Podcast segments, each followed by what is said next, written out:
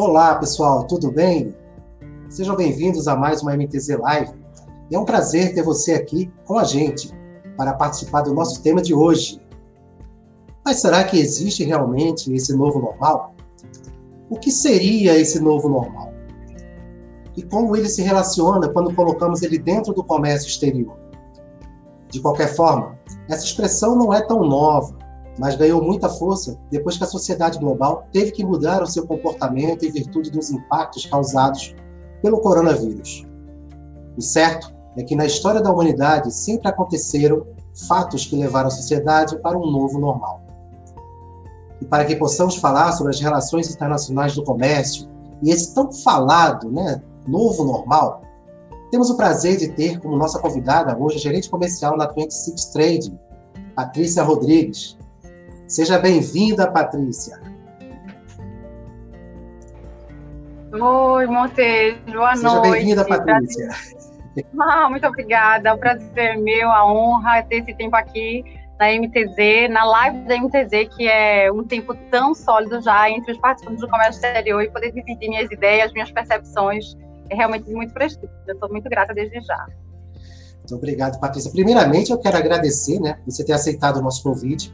Também quero agradecer a sua compreensão. A gente não pôde é, da, da, ter essa live na última quinta-feira por motivos de força maior, né? Mas estamos aqui para dar é, é, essa, é, quer dizer, não deixar para trás, né? A gente sempre tem essa essa ideia ainda, vamos fazer acontecer e a gente faz acontecer realmente. Só não foi possível naquele dia, infelizmente, mas hoje estamos aqui e vamos aí, vamos torcer para que a nossa audiência hoje ajude também a gente a levar essa nossa live de hoje. Aí a gente já está um pouquinho mais de uma semana sem ter live e a gente acaba se acostumando, entendeu, Patrícia? Nesse, todas as Sim, segundas é. e todas as quintas-feiras a gente está fazendo as lives, buscando profissionais de, de, de, de, de grande, de grande conhecimento, né, de grande competência que temos no mercado, de referência, e você está incluído em uma dessas celebridades aqui do nosso mercado.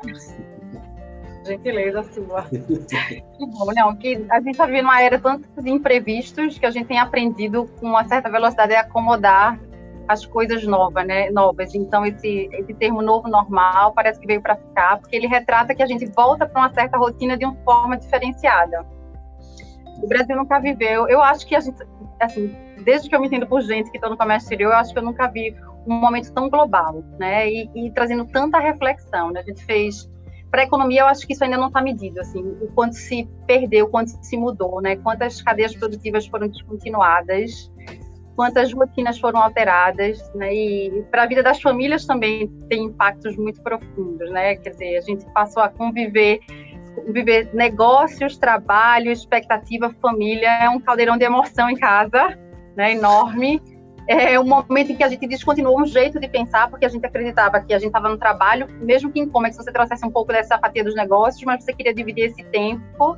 E hoje você tem que coexistir com família, pensando business dentro de casa, pensando em como acomodar as crianças com o que é importante, as necessidades do lar, porque a vida em família é uma dinâmica muito grande. E a gente vê os negócios permeando também essas decisões, tendo que se repensar, né? E deixa eu aqui, me disseram, ajusta mais a câmera, vê se tá bom para mim. tá ótimo, tá ótimo. Ótimo. E, e, no comércio exterior não é diferente, né? Porque é a soma de muitos negócios, com muitas mentes, com muitas necessidades. E a gente tem visto grandes mudanças impactantes que vão mudar nossas reflexões sobre como fazer negócios no comércio internacional. Então, esse novo normal é muito pertinente mesmo para o que a gente vem conversando. É um novo jeito de fazer coisas que a gente sabia fazer, e, é, e essa reflexão vai demorar ainda muito para a gente solidificar uma forma nova de executar tarefas antigas, ou pelo menos com a finalidade que a gente tentava alcançar. Mas temos que ser muito criativos. Ah, com certeza. Inclusive, né, existem pessoas ainda resistentes né, a esse termo novo normal. Né? Elas, elas ficam dizendo que pô, isso não existe. Quer dizer, de um lado pode ser até que ela não exista? Mas ela vai afetar, com certeza ela vai, ela mexe, ela, ela, ela influencia em algum ponto, tanto no mercado, no comércio exterior, como em operações em geral, né? na movimentação interna, na vida das famílias. Então isso, isso acontece, isso não tem como fugir. Né? É, como, como eu havia mencionado aí no, no, no, no início, né, na introdução, né, não é um termo novo, né? Porque depois da Segunda Guerra Mundial, o mundo passou por um novo normal também.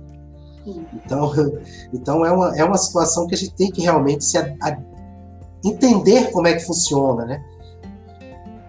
Eu acho que é assim, é um, é um chamado, é um convite para reflexão, para a gente pensar, tá, a gente volta para posições antigas, mas precisa fazer de um jeito novo. Né? Por exemplo, a vida escolar, que eu acho que é o que passa aí, é, é de senso comum. Tá? Como é que você talvez seja a percepção de poucos, mas a vida em família.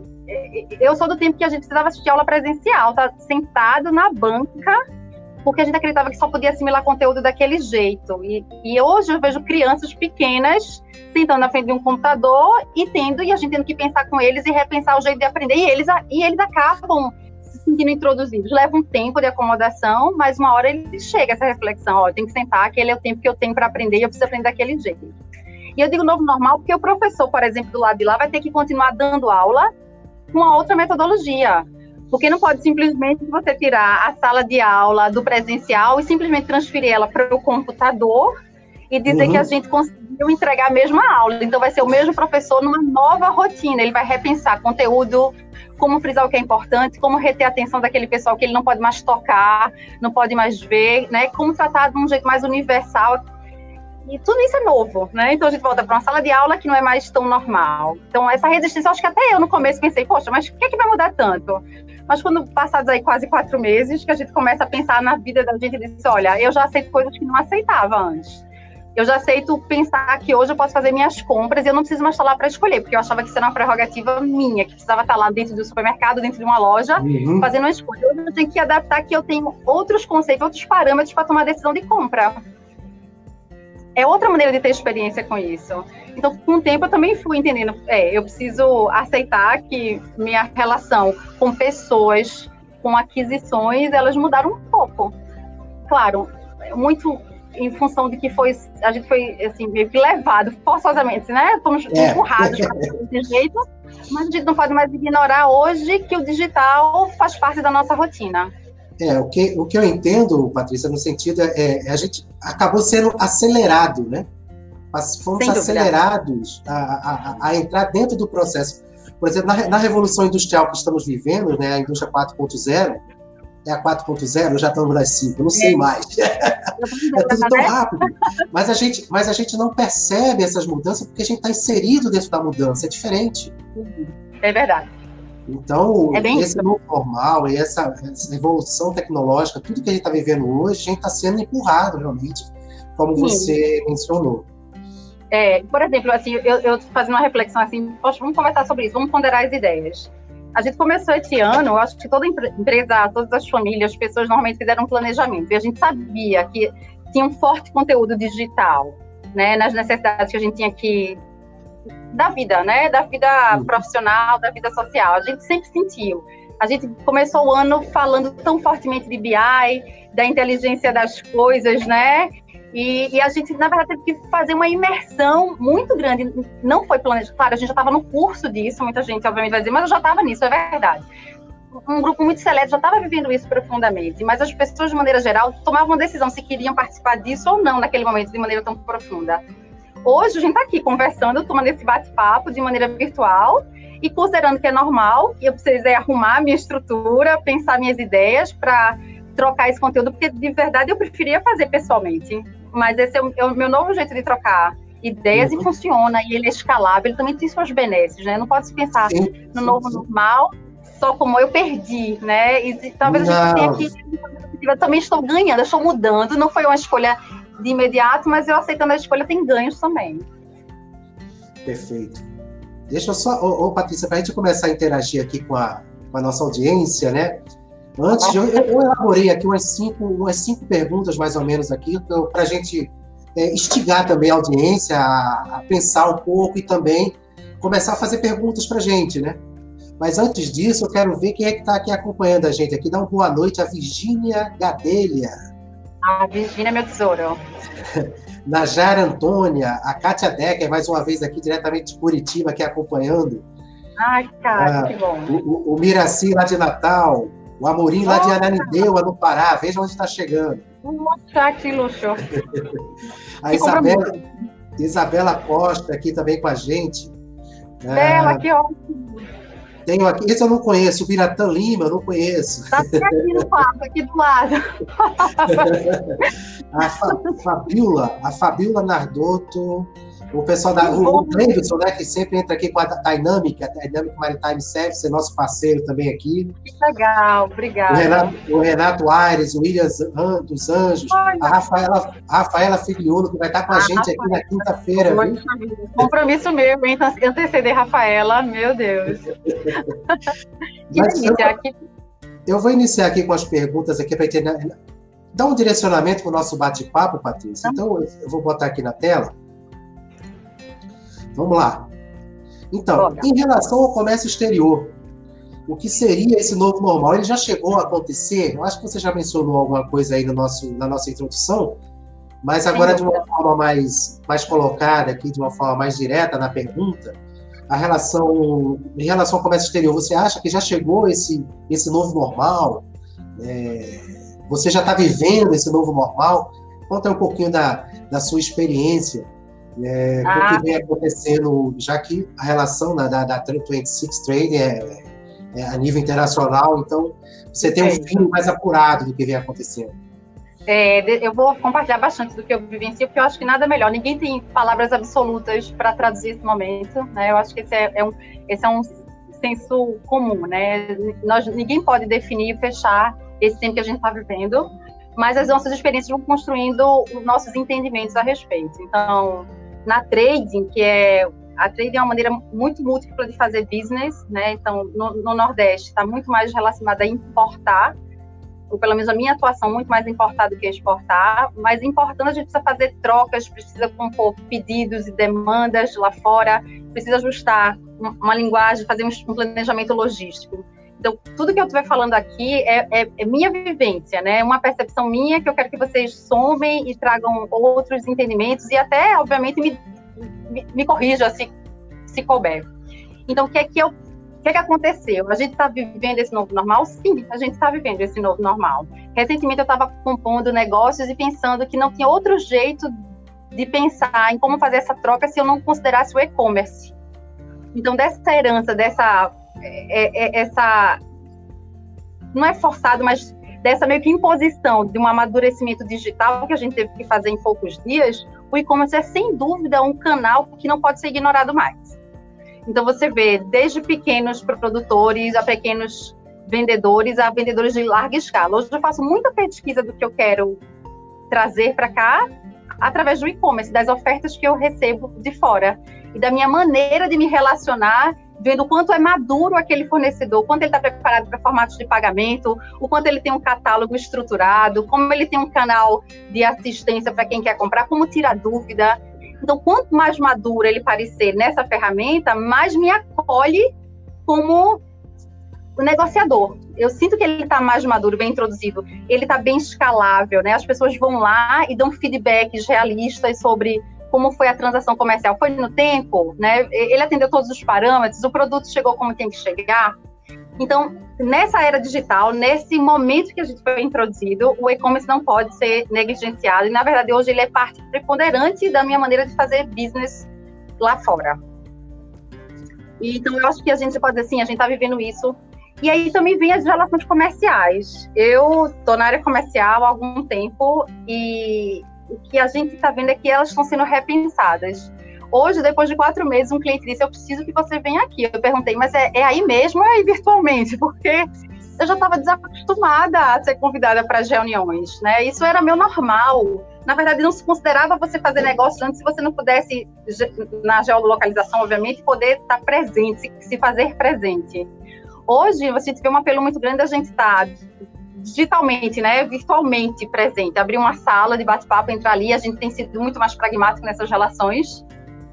E estabelecer alguns critérios para essa conversa, às vezes uma pauta, um limite de prazo, e isso tem sido muito prático. Então, nesse novo, nesse novo normal que eu sinto, o e-commerce é real e as 10 maiores empresas mundiais estão bem colocadas porque elas saíram na frente com as estratégias digitais a revolução digital já aconteceu, ela é uma realidade hoje. Se você não estiver preparado, como eu me sinto às vezes não preparada e estou avançando pouco a pouco, você tem que botar na sua consciência de que você é um ser digital, você precisa entender um pouco mais disso. E a gente precisa repensar comercialmente quais são atributos comerciais novos, como se relacionar, o que é que espera esse consumidor, o que é que espera esse cliente do atendimento que agora é menos humanizado, né? Menos toque, né? A gente está numa fase de menor contato físico para tudo, né? Pessoas isso, e tudo. E isso aumenta a empatia, né? A necessidade de uma empatia, né, Patrícia? Muito. Porque é uma coisa estarmos aqui de uma forma virtual, é, trocando ideias, conversando, é claro, você chega ao resultado, mas existe uma situação em alguns momentos que você precisa de um feeling mais apurado. Então, esse olho no olho, ele, é, ele se torna mais eficiente, né? Mais necessário para que você possa, de repente, concluir o negócio com sucesso. Sim, sim. Olha, na trading, por exemplo, a gente já fez compras regulares, a gente precisou ir lá fora. Ou você pedia, né, e você contratava o serviço de um procurement lá fora, que ia lá, ia ser seus, seus olhos perante aquilo que estava sendo construído, produzido, e podia ver os critérios, ou a gente já pegou o avião, eu não, eu não fiz isso, mas o meu gestor fez, foi lá e disse, não, eu preciso ver, esse projeto é tão importante que eu preciso que ele passe exatamente a percepção que me deu o cliente do que, é que ele queria como produto, então eu preciso ir lá, porque depois que ele viajar, não tem mais volta, né, é melhor ser muito mais assertivo. E a gente vai ter que se acostumar com talvez ir menos, mandar alguém por você? Como é que é essa sua relação, né? E tem esse seu, esse feeling que você sempre julgou que era seu, né? Poxa, era meu feeling, eu fui lá e vi as relações acontecerem. E agora talvez você precise mandar alguém ver, né? Para você sentir isso. Então, gera um desconforto, gera uma acomodação e gera oportunidade também. Porque hoje também eu posso estar em lugares que eu não estaria anos anteriores. Eu, na Canton Fair, quem pôde participar, participou da feira virtualmente a maior feira né, de exposição na China para o mundo foi vista do seu computador, da sua casa, da sua comodidade, do seu celular. Né? E ao custo, né? E o custo, né, Patrícia? É, pois é, não teve deslocamento, não teve desconforto da viagem longa, né? Você continua fazendo coisas. Oi? Só faltou um pouco. O turismo é que fica um pouquinho triste, né? Mas. realmente tende a sofrer um pouco, sem dúvida. Talvez uma das áreas que mais tenha que ser repensadas, né? E quem é da área de turismo, acho que tem um desafio gigante, tem que ter uma criatividade em comum. Mas olha, eu tive na Canton Fé. Isso, será que isso pode ser colocado no meu currículo? Participei da feira. Com certeza. É um novo normal. É, é um novo normal. É? Exato eu tenho outro, outro questionamento aqui. O pessoal que estiver acompanhando a gente aqui, eu estou vendo que o pessoal está fazendo perguntas aqui no chat, mas daqui a pouco a gente abre para o chat as perguntas do chat. É, e uhum. a gente vai aqui dando esse gancho aqui para o pessoal comece a repensar, a, a, criar ideias também de questionamentos. Mas outra, outra pergunta aqui: a dificuldade do comércio exterior se relacionar com essa tal nova normalidade? Há uma dificuldade, eu acho que a gente já conversou já sobre isso, mas eu queria que você desse uma reforçada. Qual é a dificuldade que a gente pode imaginar desse, desse, desse relacionamento? Talvez essa questão da, da, dos eventos, né, do fechamento de contrato, das reuniões, talvez ela, ela afete nesse sentido. É, uma, uma percepção que eu tenho muito clara agora, quando eu tenho feito negócios, e a gente fez negócios em meio ao Covid, em meio à crise, e, e, deu continuidade a todos os negócios. Alguns, por decisão do cliente, eles pararam, outras deram sequência. E coisas novas foram startadas. Mas o que é que eu senti? Assim, é, é, basicamente sobre o mercado asiático foi um, um empoderamento. É, ficou um pouquinho mais difícil conversar e impor ou trocar condições que você fazia com uma certa flexibilidade antes. Então, houve alguma dificuldade? Houve. Eu achei o mercado asiático extremamente empoderado. Isso quis dizer, na prática, negociações mais rigorosas, prazos menos elásticos ou mais elásticos para mim na perspectiva em que eu tive que esperar mais pelo que era tácito esperar menos. E tive uhum. que tolerar natural né? Em meio a uma crise tá, era razoável entender que os atrasos ocorreriam mas obviamente você também às vezes precisa honrar uma cadeia que não tem prazos. Então houve um pouco mais de estresse nessas trocas isso eu vivenciei. Muito mais contatos uma certa multiplicidade de conflitos menores que antes passavam meio que despercebidos, eles ganharam uma certa notoriedade.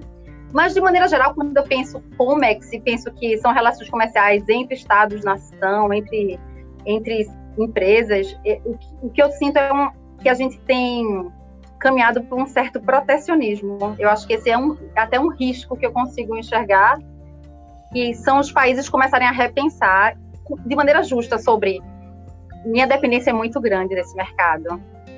Né? Será que eu não tenho Será que eu não tenho como desenvolver uma cadeia complementar local? Será que eu tenho que estar 100% dependente desse insumo? São perguntas que são muito preciosas que a gente precisa, como Estado-nação, ponderar. Uhum. Será que a gente estava. É, é, eu falo de máscara, que foi uma vivência muito forte para mim. A gente teve que importar 60 mil, 60 mil máscaras.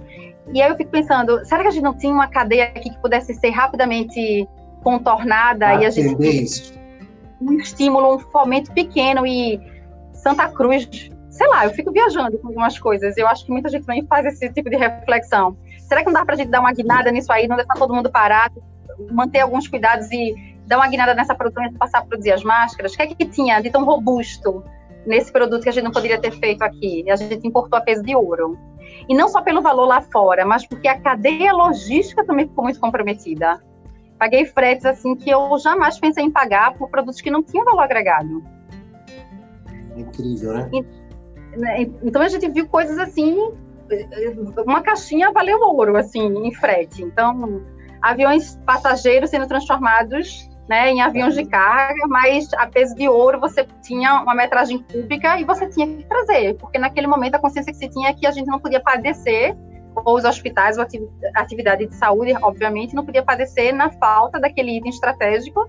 E a gente no Brasil, um tempo conseguiu, mas imediatamente se viu tão vulnerável que comprou o custo que foi cobrado. E os mercados estavam muito empoderados. Então, assim, é, é, é esse é um, é um, sentimento que eu tenho, que a gente precisa repensar algumas, é, algumas maneiras de consumir, eu acho que o Just in Time ele voltou para a mesa da discussão, né? Ele era uma estratégia infalível, hoje eu acho que ele já é questionável. Você pode mesmo deixar um processo produtivo esperando suprimentos. Você não vai ter, você não vai ter estoque mínimo ou você vai ter um estoque reserva. Você vai ver se o negócio parar porque um fornecedor foi descontinuado por uma razão óbvia, clara. Então, comércio ele vai ter que se repensar em alguns. Alguns setores vão ter que ser desmontados. Essa é uma percepção que eu tenho. Outros terão que ser muito criativos para se reacomodar em preço, em tempo, mas de maneira geral, todos nós estamos nessa fase de realinhamento. É, é então, Patrícia, a gente, a gente crê nessa, nessa situação em que realmente criou-se uma dependência né, do, do, do, do mercado estrangeiro, ou, ou seja, a gente chegou numa situação em que você buscava no mercado local, onde de repente poderia ter sido trabalhado algo local, que já Exato. vão quatro, cinco meses já de, de, de todo esse processo. Né? Perfeito. E, e como você disse, né, não é um produto que vou dizer máscaras, né? Máscara não é aquela coisa que você vai dizer assim, caramba, tem que escavar alguma coisa lá no, no monte de não sei aonde uma tecnologia de ponta, né, um foco estratégico. E, e a é. gente deixa passar esse. Né, o que, que a gente não deixou mais passar? Isso foi uma coisa que estava na minha percepção, uma coisa que eu peguei e disse: caramba, olha o preço que eu estou pagando por essas máscaras. Uhum. Né? E será que não tem outro? Será que a gente não, não se abandonou algum tempo e a gente ficou extremamente dependente dessa troca e a gente não pensou na nossa indústria? Nosso parque industrial, e eu não estou dizendo que precisava de muito, não, sabe? Então, uhum. tem cadeias pequenas que eu acho que precisavam sair dessa dependência de 100% do comércio de fora. Eu não falo que não é zerar, como internacionalista, eu faço votos que as trocas e a colaboração mundial seja perene. Mas uma dependência de que te freie, que te pare, ela, ela, ela, ela exige cuidados, né? Ela exige essa reflexão. Faltou o plano C, né? o, a já, o A já existe, o B. A gente já tem o C que ficou. é, pois é. Ô, Patrícia, em um mundo cada vez mais conectado, você acredita que as transações comerciais serão mais simplificadas nesse novo normal? Mais simplificadas. A gente, tá, a gente sonha com isso, né? Com relações mais simples para trocas mais constantes e robustas. O que eu vi, me, o que eu vi no governo é, me agradou. Né? Então, era março ainda, a gente tinha startado um, um lockdown assim mais reduzido e quando eu somei, eu acho que de março para cá, o governo isso está no relatório da CNI, não é um dado que eu pesquisei só, mas eu encontrei produzido já no relatório da CNI. O Brasil, entre portarias, decretos e medidas, promoveu 81 ações que visavam reduzir custos, é, esticar prazos de benefícios, reduzir tributos, zerar, fazer isenções temporárias, 81 medidas. No âmbito internacional, foram 40. Então, a gente produziu o dobro de medidas. Talvez porque a gente tenha o dobro de burocracias, a gente tinha onde enxugar a burocracia. Fica aí a pergunta. Mas o que é importante é que foi feito. Foi feito. Então, né, a gente assistiu isso acontecer. Ah, foi na medida ideal? É um questionamento, mas isso aconteceu. Então, por exemplo, clientes meus tiveram acesso, por exemplo, a e tiveram conhecimento de redução do II de certos produtos que não tinha antes ou eu tive que eu importei para atender uma, uma rede hospitalar suprimentos hospitalares, insumos descartáveis que eu não poderia produzir, que eu não poderia importar em outro momento, porque existe uma série de regras Anvisa que eu tinha que me adequar e que nesse momento elas foram, elas não perderam importância, mas elas foram suspensas como a finalidade era combate ao Covid. Então, se depois couber, Montes, a gente coloca o link desse relatório CNI, e ele é muito interessante, porque ele vai pontuando, e isso vai dando luz até para mim, porque eu ia assistindo as medidas e eu lançava lá, e, e o nosso time de, de, inteligência e inovação lançava lá no LinkedIn: olha, saiu mais uma prática, saiu mais uma portaria da SESEX. Mas quando você consolida tudo aquilo, você diz: puxa vida, a gente trabalhou para desburocratizar. Então, eu acho que a gente fez um avanço. Por exemplo, você vai concordar comigo quando que a gente podia fazer trocas documentais de BL via e-mail? quando que a gente apresentou um documento por e-mail, ele quando você começou a trocar ideia, né? E a gente conseguiu e a gente passou meio que leso. Então, essa aceleração digital, ela também trouxe esse lado, assim, é, o que a gente estava ponderando muito se era possível, teve que se acontecer para não bloquear tudo e funcionou. Então, a gente tem um excesso de cautela que eu valorizo muito, mas a gente tem que pensar até onde elas, elas são oportunidades ou onde é que elas se tornam problemas. E eu acho que a gente vê essas coisas, né? Tá aí o, o desembaraço ainda sobre águas sendo conversado, tá? Tem um protocolo para ser atendido, mas existe uma oportunidade. As cargas podem chegar aqui e eliminar todo aquele gargalo que é chegar, esperar a presença de carga, ou transferência para um outro terminal. Então, isso tudo são pequenas oportunidades que a gente vai vivenciando por uma força do momento, mas que mostram para a gente que a gente tem como simplificar, sim, as transações comerciais. Como que vem acontecendo com o OEA, né, o Operador Econômico Autorizado, né, Patrícia? Exatamente, exatamente. Quem sabe esse luxo de ter o desembaraço sobre águas, ter uma mercadoria desembaraçada, isso não cabe a mais pessoas, a mais empresas, aliás, pessoas não, mas empresas. Claro, atendendo uma série de critérios, mas que isso seja mais fácil do que tem parecido ser até o dia de hoje, né? Então, algumas empresas foram lá, apostaram, colocaram bastante energia, então aí logrando os êxitos de ter feito esse esforço, essa dedicação. Mas se pode ser simplificado, se tem coisas para a gente ver acontecer ainda que tornem o comércio exterior mais fluido dentro da nossa legislação, mas mantendo todo o rigor de segurança, porque o Brasil tem altos parâmetros né, de a, de segurança mesmo nas práticas internacionais, uhum, na uhum. transação de documentos, sim, a gente quer que tudo isso se mantenha. A gente só quer que o que possa ser flexibilizado, flexibilizado seja flexibilizado, né? Não está pedindo nada Precisamos, isso. Né? Precisamos.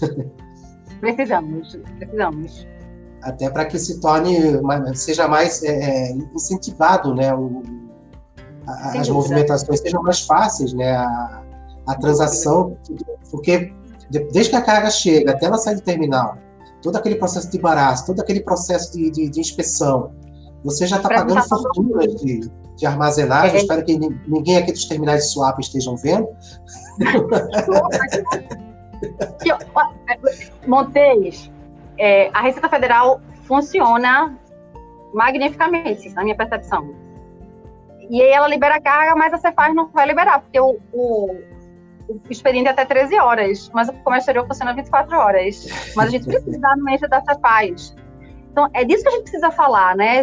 Você vê a fronteira, que é a parte mais difícil, bem estruturada para flexibilizar, para liberar, com todos aqueles o rigor do parâmetro, você passa por tudo aquilo, mas se der 13 horas você não consegue avançar com a CEPAZ. Então a gente precisa repensar essas coisas, né? Não dá para ser muito bom aqui, mas aqui você travar, né? Esse imbalance está ainda prejudicial. Então a gente precisa ser fluido. Eu acho que ganhar fluidez é, ainda é um, é um anseio muito grande da gente. E eu acho que é uma coisa que a gente tem que brigar, continuar brigando. Já viu muita coisa boa acontecer, mas ainda tem oportunidade de melhoria. Vai, vai acontecer mais melhorias ainda, com certeza. E eu, eu acredito que essa, esse processo todo que estamos passando, de pandemia, de, de renovação, de, esse novo normal, eu acredito que vai ajudar bastante. Quer dizer, a gente tem que olhar também o lado positivo do que a gente pode aproveitar, do que talvez seja negativo. Isso, eu te falar uma experiência, por exemplo, como trading, só para vender aqui o, a trading um pouquinho. é, nós operamos no ponto de ordem com muita força, e no ponto de ordem, que é um regime especial, é, eu represento os interesses do cliente. E a trading também tem incentivos fiscais. Ou seja, quando você opera com a trading, determinadas mercadorias tem o diferimento, tem redução do ICMS, falar uma linguagem mais simples, redução do ICMS. E eu preciso apresentar isso à Cefaz. Eu tenho 4 mil NCMs na base de feridos, mas existe sempre cargas novas ou, ou é, a descrição que eu preciso adequar à realidade, aquele NCM com uma série de outras descrições. E eu preciso fazer esse pleito à Cefaz, apresentar à Cefaz meu entendimento de que aquela mercadoria não tem produção similar local e que por isso ela tem que compor minha base de NCMs diferidos. Olha, no meio da pandemia eu vi um progresso enorme nessa relação que você faz. Antes eu precisava, eu precisava produzir num papel, chamar um motoboy, eu pedi que um portador meu fosse fisicamente até lá, tem lá tem o tempo, o protocolo, aquilo tem que ser assinado. Esse rito acontece, mas ele acontece agora de maneira digital. Inclusive a aprovação que eu recebia uma ligação dizendo, olha, é, vem buscar despacho autorizativo, e eu ficava na expectativa de até o portador chegar, quais eram, ele tirar uma foto de lá. Então tinha jeito de você, mas é um pouco rudimentar. E hoje você entra lá e você descobre se foi, tem, teve despacho autorizativo. Virginia que está me ouvindo faz muito isso, faz muito bem, e ela ficou super feliz. Disse, olha, Patrícia, agora está mais fácil. Isso na prática é agilidade transmite para o cliente, porque você não pode desembaraçar a mercadoria sem essa confirmação do despacho autorizativo. Senão você não recebe a benesse da redução do ICMS. Hum. Então, tem coisa que a gente pode avançar, tem coisa que a gente aprendeu a fazer, fez por força do momento, e tem coisa que não precisa mais voltar atrás. A gente tem que avançar nisso aí, dizer, olha, a gente fez bem isso aqui, foi meio a pandemia, se funcionou, ele é um modelo, e a gente precisa aplicar esse modelo como um modelo de melhoria contínua. Muito bom, muito bom. Isso aí, isso aí é, é, é, é uma estratégia. Eu acho que essa, esse, nova, nova, é, esse próximo questionamento aqui que eu vou fazer para você, eu acho que já se encaixa né, mais ou menos nisso aí que você falou. Né? Porque qual é o maior desafio que podemos observar para as empresas, tanto importadoras quanto exportadoras, pós-pandemia? Né? Então, é um trabalho é. que você tem que ser estrategista também. Sim, tem. Você tem que ponderar sobre inúmeras variáveis, né? Eu acho que esse é o, hoje é o nosso desafio logístico. A gente tem, a gente fica assim no centro do momento e, e a gente fica lendo ali todas as áreas de influência, quem é que pode alterar a lógica das coisas e se alterar qual é o teu plano B, e a gente tá ali o tempo todo compondo ali, né? É, é uma orquestra funcionando tudo ao mesmo tempo, e alguém, se alguém falhar, compromete o todo, né? É, é, mais ou menos assim, mas qual é o maior desafio? Eu acho que planejamento continua sendo um grande desafio para as empresas. E aí é uma pergunta rápida e uma resposta que me vem à mente, mas, por exemplo, eu, eu, vi uma retração muito grande dos importadores, era óbvio, né? Alguns, a maior parte varejistas, é, vira o mercado fechar e viu uma recessão muito grande e não estava pronto para fornecer o que tinha fornecer no e-commerce, certo? Então, tinha dependência total da loja física, não tinha esse mix de loja física e loja virtual, e simplesmente eles vão importar para quê? Essa minha carga vai ficar parada e ela é custosa, vamos esperar o melhor momento. Claro que também nesse cenário ele via um dólar que só crescia, e aí o planejamento para o importador fica impossível.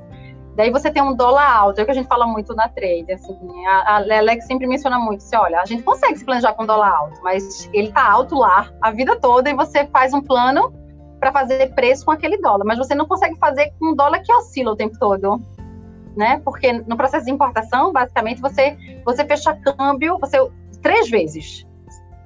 A gente faz um orçamento, mas quando você escolhe a mercadoria, você tem uma antecipação, normalmente é de 30% a 50%, você paga lá fora, isso na importação. É um câmbio, certo?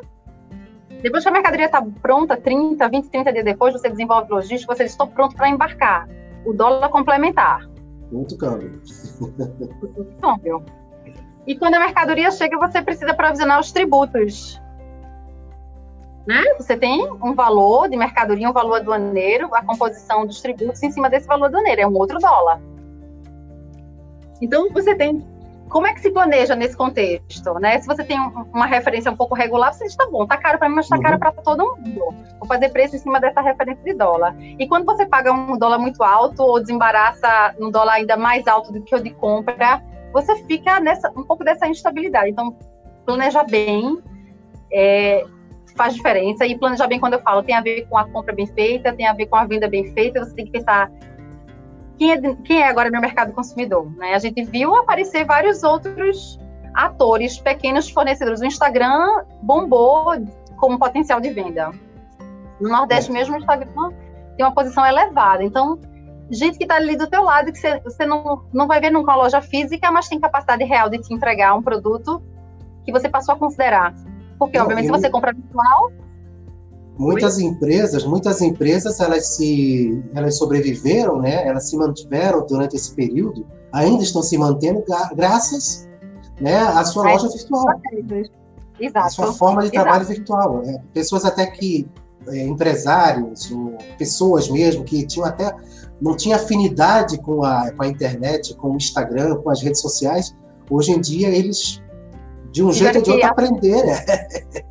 É, aprender o peixe lá dentro e funciona. Né? Eu acho que quem pensa em e-commerce hoje tem que pensar o Instagram como, sem dúvida, um, um veículo para fazer esse, esse, esse, canal de venda e vender mesmo. Vender muito. E, e na hora que você está comprando virtual, a percepção que eu tenho, claro, você precisa de segurança, mas a percepção que eu tenho que, se é meu vizinho que produz, ou se era aquela loja que tinha ali na avenida, é o mesmo produto que eles vão me entregar. Se eles tiverem capacidade de entrega real e tiver formas de pagamento que me acolham, é indiferente. Você concorda? Não tem mais essa diferenciação que eu preciso estar lá fisicamente para tomar aquele coquetel, aquele ar-condicionado. Meio que deu uma igualada. Você tem um produto de valor, eu reconheço aquele produto de valor se você tem um canal. E você consegue fazer uma distribuição eficiente, você é um, é um vendedor em potencial e você está igualado a, a tantos outros.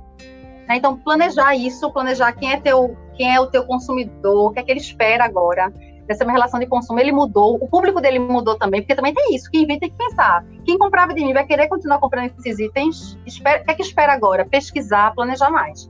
Na exportação, a gente tem um, um cenário que é muito mais favorável, né? Quer dizer, é, é esse momento coloca de novo o Brasil como celeiro do mundo, né? O, a, a parte que a gente faz muito bem, que é o agro, uhum. ganha muita força, né? As trocas ficam Sim. muito mais interessantes com as moedas externas supervalorizadas, mas a gente também precisa planejar. Por quê? O que eu assisto dos pequenos exercícios é que às vezes um, um exportador ele exporta a conveniência de um momento.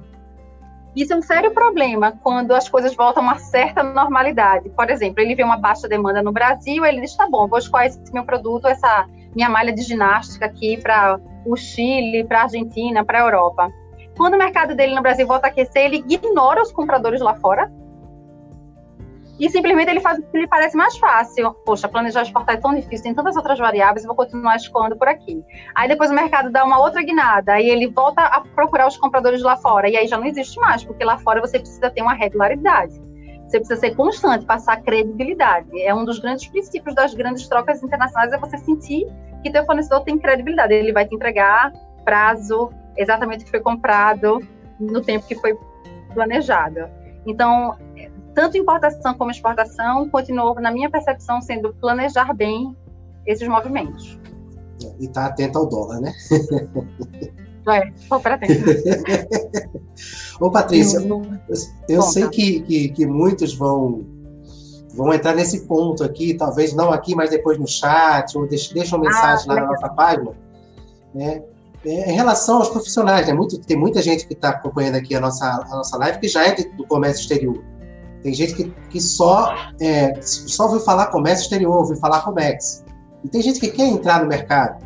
Então, como um profissional da área de comércio exterior poderá evoluir e se destacar nesse tempo de mudanças? Qual é o, ah. existe um segredo, existe uma receita de bolo, Patrícia? receita de bolo, não, mas existe. Eu tenho uma percepção muito, muito, eu tenho convicções muito fortes sobre quem é o profissional de comércio. Sabe? Na minha opinião, o profissional de e-commerce, ele é, ele foi colocado ali para ele viabilizar soluções. Né? Ele, comércio exterior é um mundo, você concorda, Montes? Eu faço um trechinho desse universo, você faz um outro trecho, né? mas todos nós precisamos ser facilitadores, a gente precisa estar ali para viabilizar, dar fluidez, dar, né, engajar aquilo para que fazer acontecer. A gente nunca pode travar, né? Com informação, uhum. com agilidade, com formação de preço, a gente está ali para dar fluidez. Mas quais são as competências de quem é um entusiasta, ou quem está repensando? São muitas, né? Hoje, eu diria o seguinte: primeiro, o cara também tem que ter afinidade com a área digital né, afinidade. Ele precisa gostar de, de, de, entender que ferramenta está à disposição dele como se relacionar com elas. Esse, e isso vai ser uma regra para todos os negócios. Mas eu anotei umas coisas aqui quando estava estudando e eu pensei o quanto a gente viu de valor no ser humano ter flexibilidade cognitiva. Você concorda? Dele ser capaz, dele repensar que a entrega dele é em casa, é aqui, é na rua, é no café, onde quer que seja, ele precisa entregar.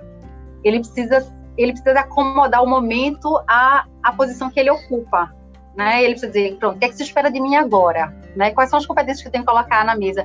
O que é, que é prioridade de tantas as coisas? Então, eu acho que um profissional do momento precisa ter flexibilidade cognitiva, ele precisa pensar rápido, ele precisa acomodar o momento, ele precisa ser sensível, né? As relações internacionais, eu vi isso na faculdade faz algum tempo e eu continuo a dizer, são relações entre pessoas, relações comerciais, como é que são são relações que acontecem entre as pessoas. Você tem que ter sensibilidade, tem que ser capaz de entender o momento do outro. Nesse momento, eu tive que entender que a Ásia estava empoderada. Eu fiz uma compra, estabeleci um prazo e eles mudaram. E eu fui lá brigar e eu disse: opa, eu vou endurecer e vou perder.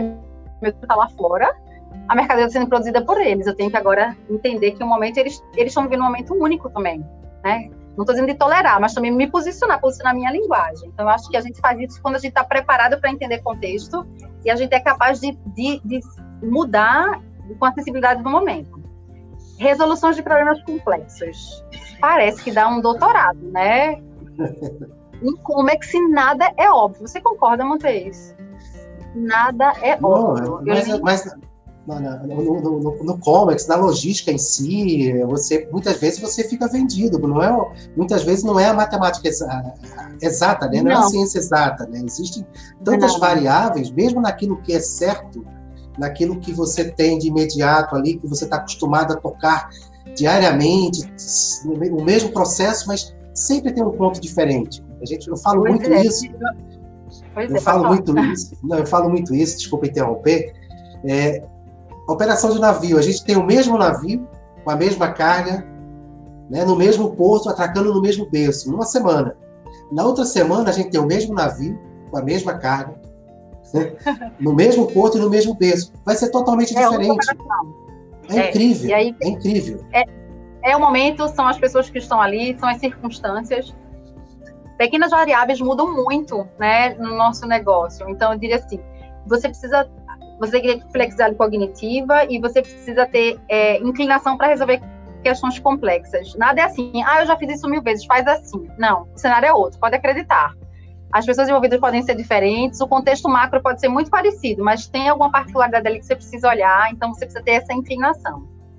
Um outro atributo que eu, que eu pensaria é criatividade. Eu acho que às vezes o cara ganha jogo porque ele está disposto a pensar de forma mais criativa com o pouco recurso que tem. Talvez isso também seja muito mais de inovação do que criatividade, do que eu estou falando. Então, você tem que ter uma mente o tempo todo capaz de recriar, pensar com as ferramentas que você tem ali à disposição. Às vezes você tem muito pouco, às vezes o grande valor que você tem é você escrever no e-mail e você vira o jogo de uma negociação que estava perdida, porque você usou a palavra certa, as abordagens corretas, você usou a, a estratégia do ganha-ganha, o outro te, você usou e o outro captou desse jeito. Também é outra coisa importante, que é essa comunicação, né? Ter essa, essa capacidade de juntar ideias e pensar como o outro recebe e afinar o discurso. E, e, e mais um, eu acho que o quinto, eu diria que é a capacidade de coordenar tudo isso. Não adianta ser o cara num tema se você não pode se relacionar ou produzir entendimento sobre aquilo que você tem como uma capacidade única. Você tem que saber muito, mas você tem que saber compartilhar, você tem que saber agregar soluções. Então, Montes entende muito de navegação, de operação de chip em beira do cais. Eu não tenho essa vivência, mas na hora que eu estiver envolvida com você, você tem que me mover nessa direção. Você tem que ser capaz de coordenar meus esforços para que eu entre para somar o que eu tenho. E eu também tenho que ter né? Essa percepção de que eu também estou aprendendo que ali o que eu sei muito talvez não funcione completamente e coordenar todo esse complexo universo de soluções, ativos, pessoas, competências para fazer a coisa funcionar. Então, é, é, eu acho que tem um meio que um ganha-jogo, sabe? Quem compreende esse momento, compreende as peças que está ali e joga bacana no tempo certo também. É um desafio, né, Patrícia? É um exercício que nunca acaba, né? É. Não dá para dizer, não. Você é muito bom num exercício, no outro você fala assim, cara, não deu certo aqui. O que foi que não deu? Você não pode parar nunca de refletir. Mas o cara que está em, em, comércio exterior hoje, o cara toma uma decisão hoje que você. Você tem que pensar que você está se relacionando lá, beira de cais, você está se relacionando com uma pessoa que tem uma cultura que vai entender valor diferente naquela sua decisão. E na hora que você está propondo solução, você tem que pensar: eu preciso atender legislação, eu preciso uhum. cumprir prazo, preciso agradar meu cliente, mas eu preciso mover que o fazer com que o outro se mova nessa direção também. O outro tem uma outra percepção de vida, de entrega, de negociar. É, é, é, é assim, a gente nunca enjoa, eu acho. Eu conheço pouca gente que são ex-Comex, ex-shipping, ex-navegação, ex-trading. São poucos. vai se desafiando, nunca você entrega tudo, você diz, mas faço melhor na próxima vez, e você parte para o jogo e vai de novo e fica procurando um jeito de performar ainda melhor e você tem esse apetite também, né, de não cansar de entregar o jogo e de entender que você pode ser cada vez melhor. Muito bem, Patrícia. Eu vou aproveitar agora o gancho, né? Você deixou assim a bola quicando, né? A gente fala de vez em quando isso, em relação a, a, ao contexto, né? As pessoas às vezes estão tá engajadas tanto numa, numa responsabilidade que ela não entende a responsabilidade do outro, é. né? Que está envolvido naquilo ali. E a partir do momento que eu montei esse projeto, né, que na época chamava de Conversando sobre Portos e depois passei para a MTZ Live, a gente está fazendo esse trabalho de trazer sempre um profissional ou então falar de um tema específico para que as pessoas, não só que está dentro do comércio exterior, mas as pessoas que estão querendo ingressar na área ou que já trabalham na área, mas você vamos tirar, por exemplo, a pessoa que trabalha num determinado terminal portuário e é administrativo mas nunca participou de uma operação portuária, não sabe como funciona. Então é importante agregar esse conhecimento àquele profissional, para ele saber da importância dele. Então não é por acaso que ele está fazendo aquilo ali. Então existe, né, existe uma ideia para isso. Então é importante. Eu acho que isso ajuda a qualificar mais os profissionais que acompanham aqui esse, esse trabalho que a gente está fazendo com essas lives. E claro, trazer a experiência de, de vocês, assim, a sua experiência no caso, né? As pessoas estão elogiando aqui a live. É, Ai, só, só, tem a agregar, só tem a agregar. É, e isso, isso é, é traz para a gente assim, só uma alegria, né? uma satisfação, mostrando que a gente está fazendo, está no caminho certo. Está no caminho certo, porque quem se interessar realmente, quem quiser aprender, está aqui com a gente. Ah, que bom. Quem Eu não está quem não quiser aprender agora, pode assistir depois, vai ficar gravado lá no YouTube. Ah, Eu valorizo muito essas iniciativas. Assim, eu acho que é meio que gente que consegue, profissionais que conseguem conduzir é, conhecimento dessa maneira como você faz. Eu acho que a gente está falando de propósito, né? É mais do que falar de, ah, eu tive vontade de produzir informação. É meio que um propósito mesmo. Você sente que está agregando na vida de outras pessoas. Seja porque o que eu falo aqui ou qualquer outro seu convidado vai gerar né, empatia com quem está ouvindo e vai dizer, poxa, eu passei por alguma coisa similar, isso é tão comum, puxa vida, eu vou dormir mais aliviado, né? Ou então porque a gente fala de uma competência que o outro disse, não saquei ainda, mas tá, eu, eu, isso é uma coisa que eu preciso desenvolver em mim.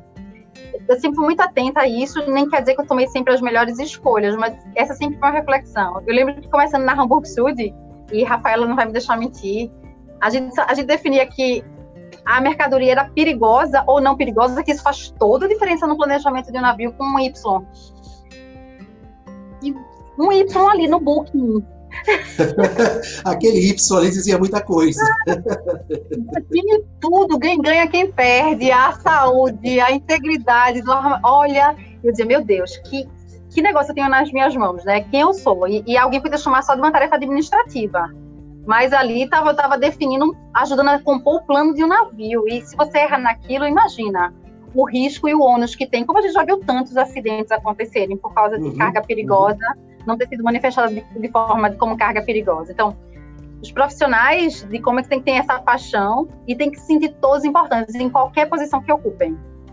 Muito seja bem. enfrentando a beira do cais, seja atendendo o cliente, não abrir porta Cada um, cada um tem tem seu valor. Imagina eu fazer tudo, meu documento não foi liberado, eu não fiz coisa nenhuma. Se meu colega não tem aquela empatia, dizer assim, puxa vida, esse processo foi tão difícil, eu vou dar mais uma hora aqui no meu expediente, vou liberar isso aqui que eu só faria amanhã de manhã, mas hoje eu libero ainda.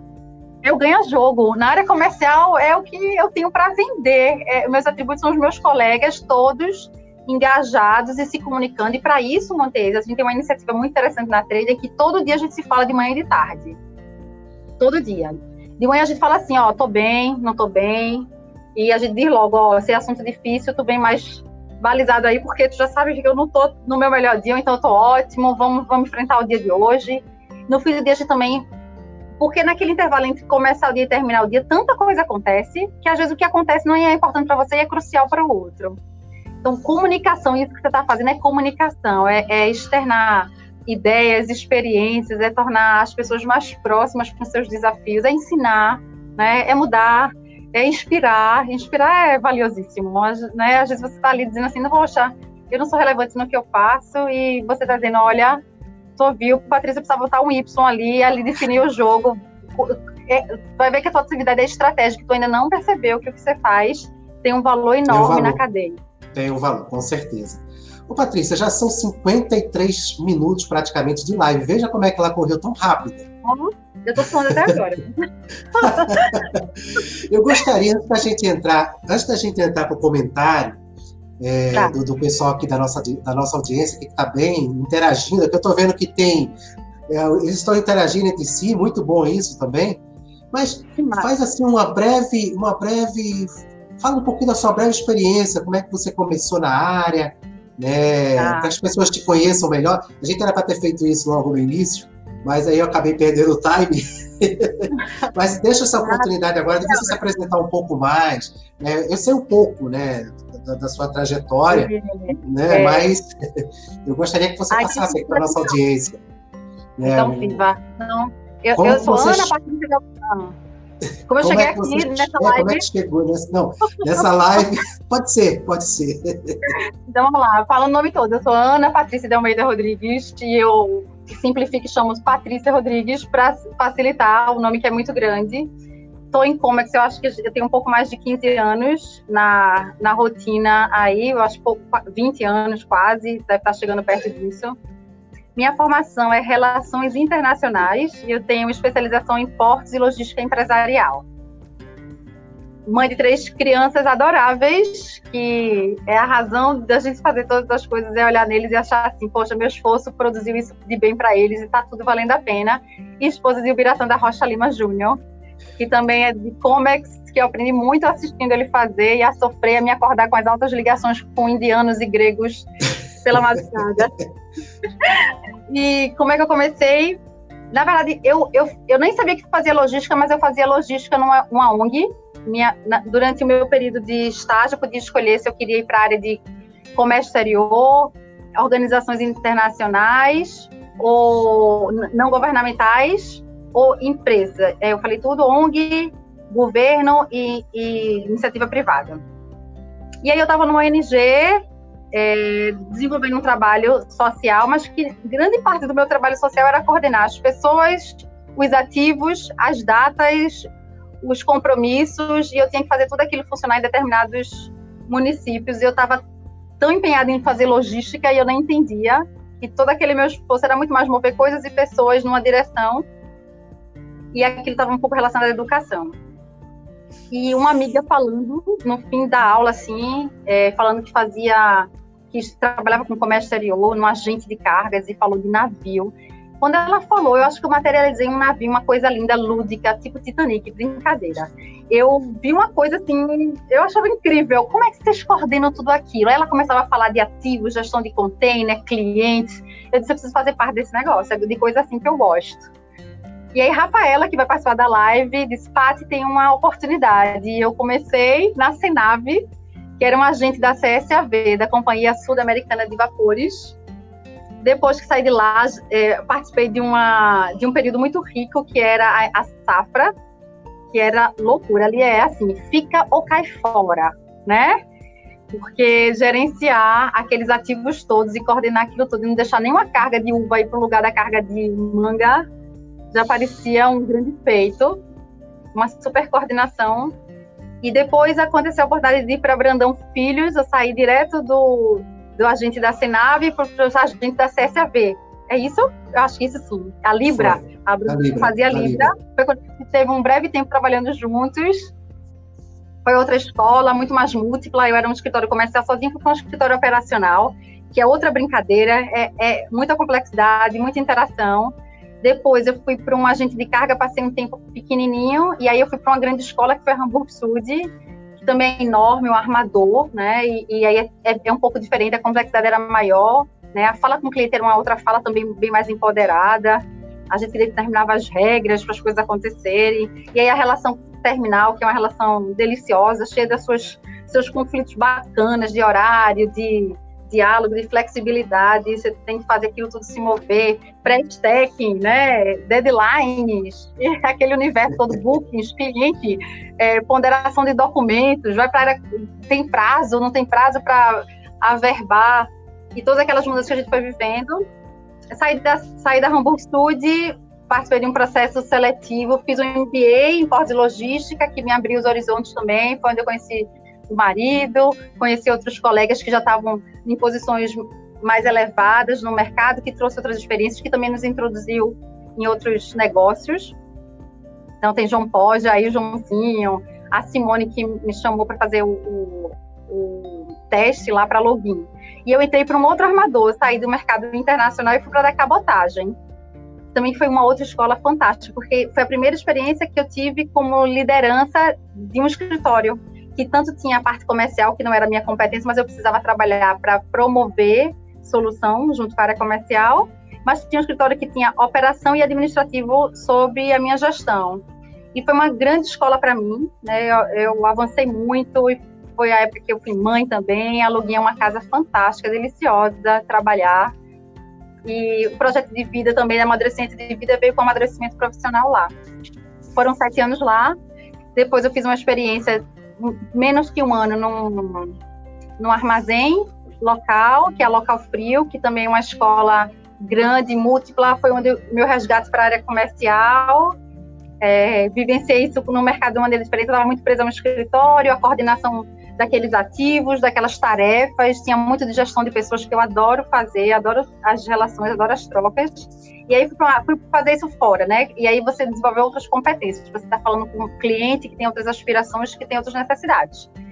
E, esse, e passaram uns 15 anos nessa brincadeira até que eu entrei na 26, que aí é, é meu deslumbre, assim, a, a trading é única. Eu, sabe quando você, você... Na trading eu sou fornecedor e eu sou cliente ao mesmo tempo. Eu estou consumindo, eu estou oferecendo, estou desenhando estratégia. E aí na trading eu consegui me realizar porque eu peguei todo aquele meu banco de dados, toda, aquela, toda a minha cadeia ali de aprendizados, é, competência, até você volta até nas apostilas. Resumindo, assim, essa é a minha história. A trading é muito múltipla. Se você tem alguma operação para fazer com a trading, de compra, de venda, de aluguel, de gestão de ativo, de armazém, de transporte, me chama, que eu vou ter o maior prazer da gente trocar ideia e a gente avançar. Não queria me prolongar muito, mas eu falo muito, você já sabe. Mas essa é a história. Você vai falar da história. É, que isso, é importante, é, é importante a gente passar isso para nossa audiência, né? Para quem está assistindo aqui a gente agora, aqui ao vivo, aqui a gente está aqui monitorando, a gente está conseguindo manter o pessoal aqui atento, né? Mas também que quem vai estar tá acompanhando gravado aqui, no, que vai ficar gravado no YouTube, e também quem gosta só de escutar vai estar tá no Spotify também, viu? Ah, que ótimo. Acredito que a partir da manhã já vai estar lá no, no, no podcast da MTZ Live, lá no Spotify também. Quem quiser escutar, rever, né, tirar dúvidas, então vamos, vamos entrar agora no, no mérito. Deixa eu só tirar esse, essa passagem de texto aqui, no, nos méritos dos comentários. Então, bom, né? vamos, vamos ver se tem alguma, é, tem alguns comentários aqui. Né? Você está você tá acompanhando os comentários daí, né, Patrícia? Não. Consegue ver? Entrou primeiro agora. Você ah, foi muito então cruel tá. comigo. Não deixou assistir. Ou então muito bondoso, eu não sei. a Virgínia. É, é, esse, esse, esses comentários já são do início da live, né? A Virgínia Gadelha, né? Teve aí a Najara Antônia, a Kátia Decker, que está sempre aqui com a gente, aqui lá de Curitiba. O Miraci Júnior, diretamente de Natal. Querido. O Amorim, lá de Ananindeua, no Pará. A gente tá. É todo o Brasil, Patrícia. Amorim, nunca tive na sua terra, mas tinha uma curiosidade, deve ser lindíssima. O Biratã aqui dando boa noite pra gente. É. A Isabela Costa aqui, falando oh, aqui a grande a Bela, disponível. Maravilhosa, pessoa da advogada com ela. A, a, a Virginia elogiando aqui o tema, aqui, dizendo que você é uma profissional incrível, né? Eu sou suspeita em falar. Que elogio. Vamos lá. Teve a, Fábio, a Fabiola, né? A Fabiola Nardotto. É, deixa eu ver mais aqui. Deixa eu ver se eu encontro alguma pergunta aqui. Acho que tem alguma pergunta. Ah, deixa eu ver aqui. Tem a Patrícia Cox, né? Dando good vibes aqui pra gente. Olha só, que bom. Conhece? Sim, Patrícia Cox é a filha do Biratã da Rocha Lima. Então, é minha charada, piada. Pode um negócio desse? É, inclusive ele está aqui. Eu estou prestando atenção e aprendendo. Oh, que legal. Ó, o nosso, nosso amigo Renato Aires. Oh, meu maguinho, o eterno. grande profissional também. Que bom Sérgio, que me deu essa. O Sérgio, Sérgio Rodrigues aqui com a gente. Obrigada, a, a, a Rafaela aqui, o Maravilhosos. Deixa eu ver se tem mais algum aqui. Tem o Ivan, nosso, nosso supervisor, nosso parceiro. Suspeitíssimo, Ivan. O Washington aqui falando aqui, boa noite a todos, estou na área para me atualizar, muito bom. O William dos Anjos, MTZ, de parabéns, sempre esclarecedor das dúvidas de todas na área. Ah, que legal, que delícia. Se tiver mais perguntas, eu poder responder, é um prazer. Deixa eu ver aqui. O Biratani fez aqui um questionamento aqui. Empresas e governos precisarão repensar a resiliência das cadeias de suprimentos globais? O que acham? Sem dúvida, sem dúvida. Tem que. A, a gente tem que repensar bastante coisa e, e, jamais pensar em desistir. Alguns valores são, por exemplo, a gente precisa aumentar a confiança nas nossas trocas comerciais. E a gente fala também que a, o poder que a política tem para transmitir esse senso de um povo honesto, capaz de honrar né, seus, suas encomendas, suas compras, suas vendas. Então, isso sem dúvida. Para manter a cadeia de suprimentos, você precisa realmente produzir a expectativa de que é um povo forte e capaz. E você também fomentar aqui isso. Então, quantas outras coisas a gente também precisa para fazer isso funcionar? Uma logística mais eficiente, um canal de distribuição mais eficiente e legislações mais flexíveis para transformar o transporte maior, que é de massa, marítimo, mais uhum. acessível, talvez menos burocrático na medida do possível e, e resiliência com certeza. Olha só, é. Exatamente. É, o Pirata, ele tinha colocado, né? Estamos tendo dimensões em massa é, e a temporada do cruzeiro está seriamente afetada, né? O, pois é, o turismo, como a gente falou, tem sofrido muito. É, e o Renato reforçou aqui, o Renato Aires, é além do turismo, os negócios atrelados como mercado criativo, né? É isso mesmo. Vamos lá, vamos ver aqui. Tem mais, tem mais. A Luciana Abraão aqui, adorando essa live. Ah, que delícia! A Luciana é uma queridíssima. Ela disse: quando você tiver, por favor, me avisa que eu faço questão de assistir. Eu disse, mas Lu, eu morro de vergonha. Ela disse, mas eu quero, psicóloga, uma psicóloga séria, engraçada, humana, é Luciana. A, a Ana Priscila Rodrigues. Conhece? Quem será essa? Irmã. a, a tia Tati da família se junta, eu acho, né, pra fazer isso. Então, ó, Gabriel apareceu aqui, ó. Gabriel, esse é o Gabriel, gente. E aí, Gabriel? Me perguntando, mãe, quando é que acaba a tomate? Eu tentando anotar aqui, menina, não tem hora isso. Já. Olha só, outra pessoa aqui, ó. Beatriz. Olha que linda. Beatriz. é. O, o Rodolfo. O Rodolfo está falando aqui, olá Patrícia, a Cefaz tem algum projeto de facilidade nos processos de desembaraço nas fronteiras? Já houve algum movimento do Comex para melhoria? O questionamento aqui do Rodolfo Benevides. Boa noite, Rodolfo. Oi, Rodolfo. Rodolfo é um querido também, sempre um entusiasta do setor, batalha há bastante tempo, vê as melhorias, também procura fazer melhor cada vez mais. A gente se conhece há algum tempo, troca pouco, mas sempre que troca é muito proveitoso. Olha, é, a, a, o Porto de Swap faz uma iniciativa muito interessante de inovação e já convidou e já fez um grupo é, de estratégico para discutir o que, é que, pode melhorar. Tem coisa muito simples que pode melhorar. E aí a Cefaz entrou sempre como, poxa, será que a gente não vai lá e, e faz a Cefaz se comunicar com receita e a gente consegue uma liberação mais fluida, sem a dependência de um horário tão rigoroso, até 13 horas, por exemplo? E aí ficou lá como uma sugestão, poxa, vamos melhorar. Será que esse prazo pode ser estendido? Então, assim, é, se existe um projeto, eu não tenho certeza, ainda que ele está sendo tocado com um projeto, mas ele foi uma das demandas, uma das necessidades de maior convergência entre esses órgãos para ganhar fluidez. Esse é o chefe. É, excelente profissional, é, grato por tê-la na equipe. aí, não, essa aí vamos tirar um print aqui da tela, Patrícia. É, por favor. Eu levar lá para trabalhar amanhã. Brincadeira, o chefe, olha, o chefe me deixa viajar, sabe? Me deixa pensar e ele fica ali olhando assim e eu fico insistindo e ele diz, tá bom, comprei a ideia, vamos lá fazer. E a gente tem pensado coisas bem disruptivas, diferentes. A trade é um espaço assim que a gente se reinventa.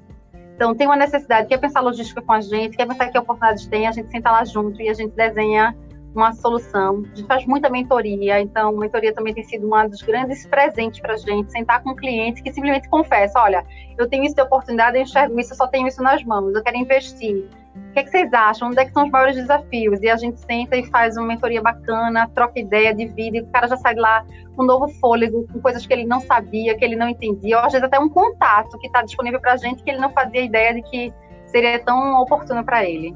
Então essa é a nossa vida na trade. Isso que o mercado precisa, né, Patrícia? O mercado Sim, precisa de, de, de, de, profissionais, né, de pessoas comprometidas que mostrem o direcionamento de uma forma correta, de uma forma transparente. Né? Com seriedade. Com... com seriedade, principalmente com seriedade. Né? E isso vocês fazem muito bem. Já venho acompanhando, Ai. já venho acompanhando há bom tempo. A gente valoriza muito, Montes, quem chega lá e diz, olha, simplesmente eu tenho uma ideia, tenho um capital e não sei o que fazer, o que é que vocês têm visto? A gente troca ideia, oportuniza contatos lá fora, faz experiência como trazer amostras para a pessoa se testar. O que é que tem feito muito a trading hoje? Desenvolver produto com o cliente, olha, tem um interesse por um determinado produto. Sistema fotovoltaico, eu quero trazer uma luminária é, para poste alimentada por painel solar. Vamos procurar fornecedor.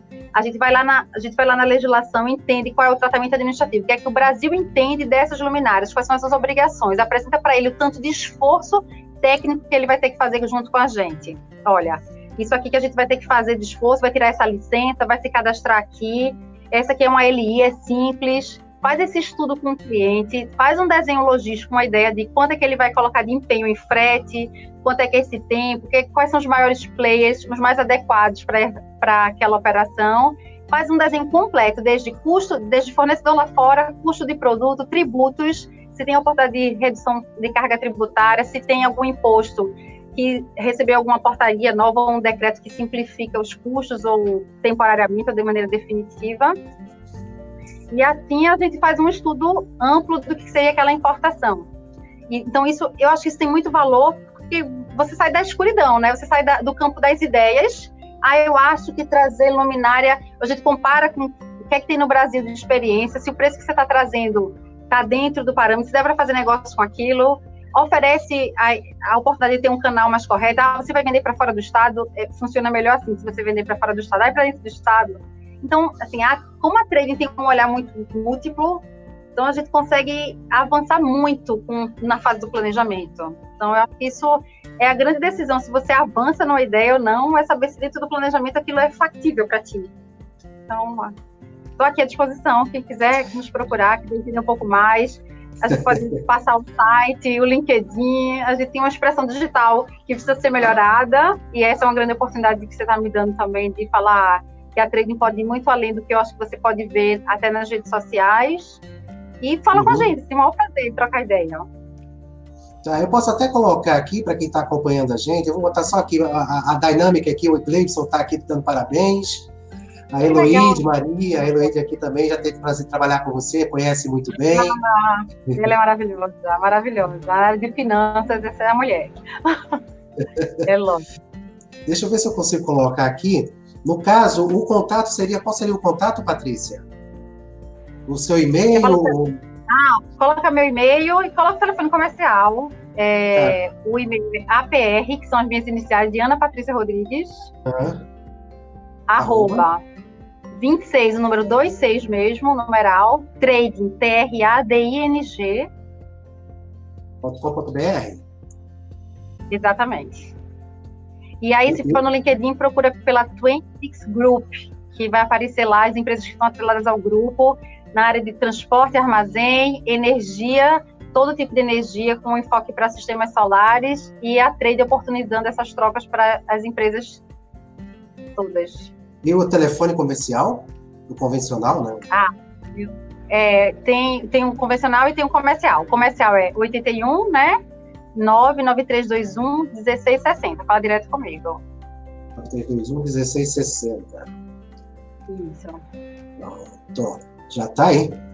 É isso aí? É isso aí. É isso aí. Não quero que pare de tocar. Brincadeira. Brincadeira. Patrícia, a gente já está chegando aqui a uma, uma hora e doze, uma hora e quinze da live. O pessoal está bem aqui participativo. Já chegou mais uma pergunta aqui. Deixa eu ver o que o Rodolfo está perguntando aqui. O Rodolfo é, é legal, viu? Qual a diferença de trade e agente de carga? Obrigado ah, e tudo de bom para vocês de família. Ah, mas Obrigada. foi, bom, foi bem colocado, Rodolfo, porque eu ia colocar esse ponto aí na, na nossa live, mas ficou tão corrido, mas foi bom colocar. Patrícia, as ordens. Ah, então vamos lá. Antes de fazer a diferenciação entre trading, comercial, importador e exportadora, hoje basicamente a atuação é a mesma. Então, são empresas que são capazes e têm alguma experiência um pouco mais amadurecida em todo o fluxo das trocas comerciais. Você contrata uma trading para procurar fornecedor, homologar o fornecedor com os critérios que você quer, fazer as vistorias de mercadoria ou desenvolver produto, nós somos capazes.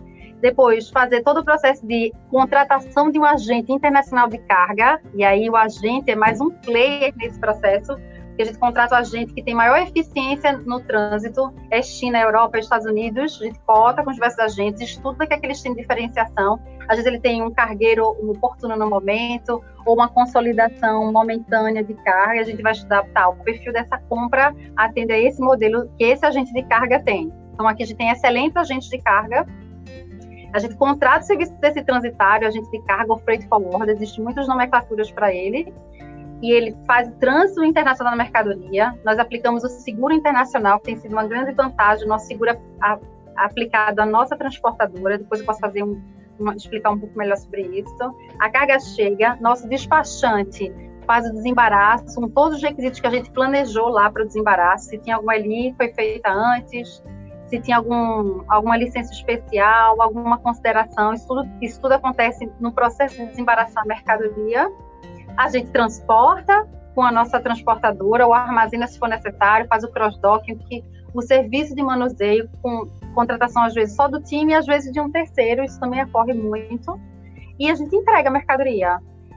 A trade é essa, essa empresa comercial com capilaridade fora, né? Com, ou, ou através de uma mão de obra própria ou de agentes terceiros contratados lá fora.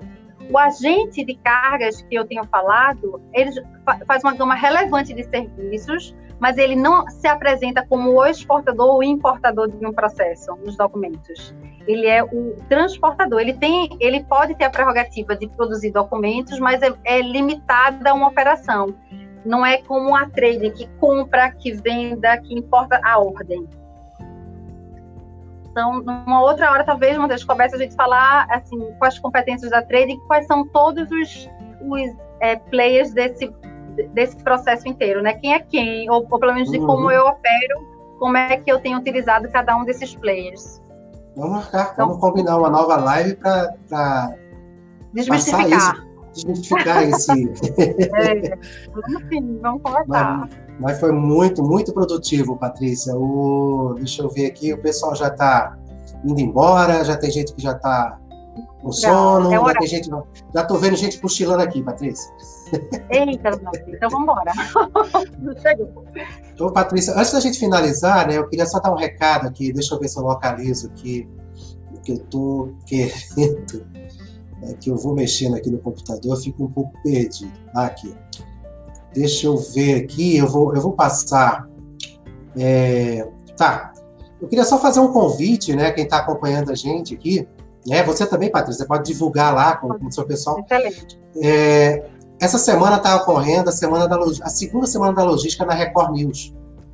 Então, Legal. de segunda a, a sexta, de 8 horas da manhã, tá, tem algum profissional, né, um, um especialista de um determinado segmento na área de, de logística, principalmente que estão falando de tecnologia essa semana.